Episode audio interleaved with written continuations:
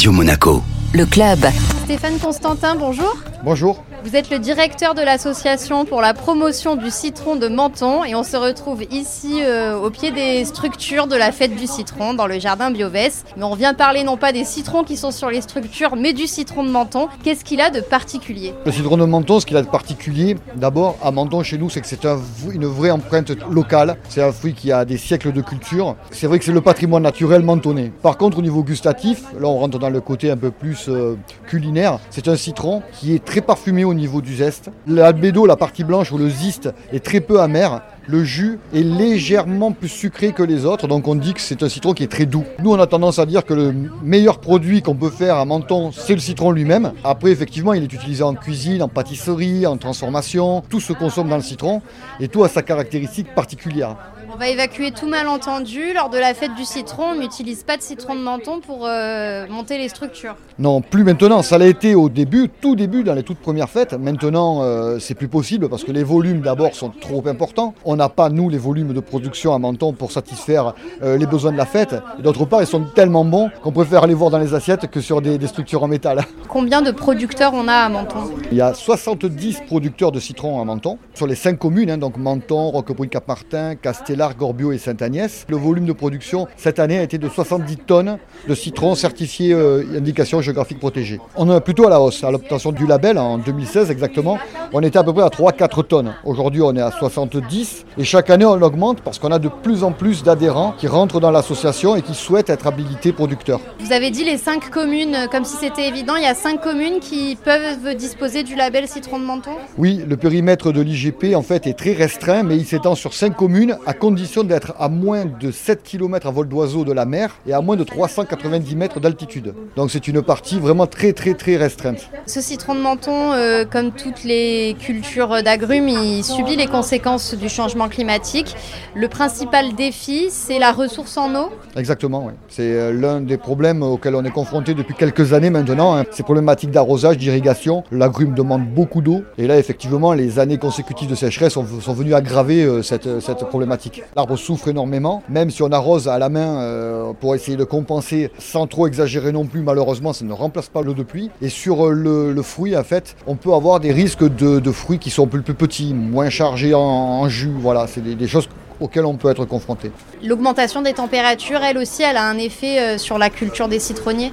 On a quelques surprises, des décalages euh, de floraison qui arrivent euh, en automne, ça c'est vrai, avec des fruits qui finalement ne vont pas forcément arriver à maturité. Par contre, sur la pleine période de production, donc entre décembre et mai, les volumes pour l'instant qu'on avait les années auparavant, même maintenant, semblent confirmer qu'on va toujours vers quand même une hausse. Donc pour l'instant, on n'en est pas impacté concrètement, mais par contre, on a déjà prévu d'y réfléchir, et pas seulement nous à Menton, mais de se faire aider aussi, de se faire accompagner par des chercheurs, en particulier du centre de recherche de San Giuliano en Corse, qui sont spécialisés euh, sur l'agrumiculture, et aussi tous nos autres collègues qui sont euh, sous des filières labellisées européennes, italiennes, françaises, espagnoles, portugaises, voilà. Vous savez combien on a de citronniers en tout chez les 70 producteurs? Sur les arbres qui ont été référencés sur tous les vergers, on est à peu près à 1850 arbres référencés. Donc ce sont ces 1850 arbres qui ont donné ces 70 tonnes. Mais dans l'avenir, on peut rajouter ces plus de 4000 citronniers.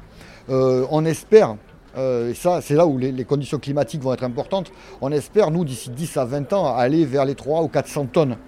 Euh, ce qui reste vraiment très petit, hein. c'est une filière vraiment très très petite mais en termes de volume. Mais c'est vrai que si les conditions s'aggravent, est-ce que ça remettra en question ces objectifs C'est la question.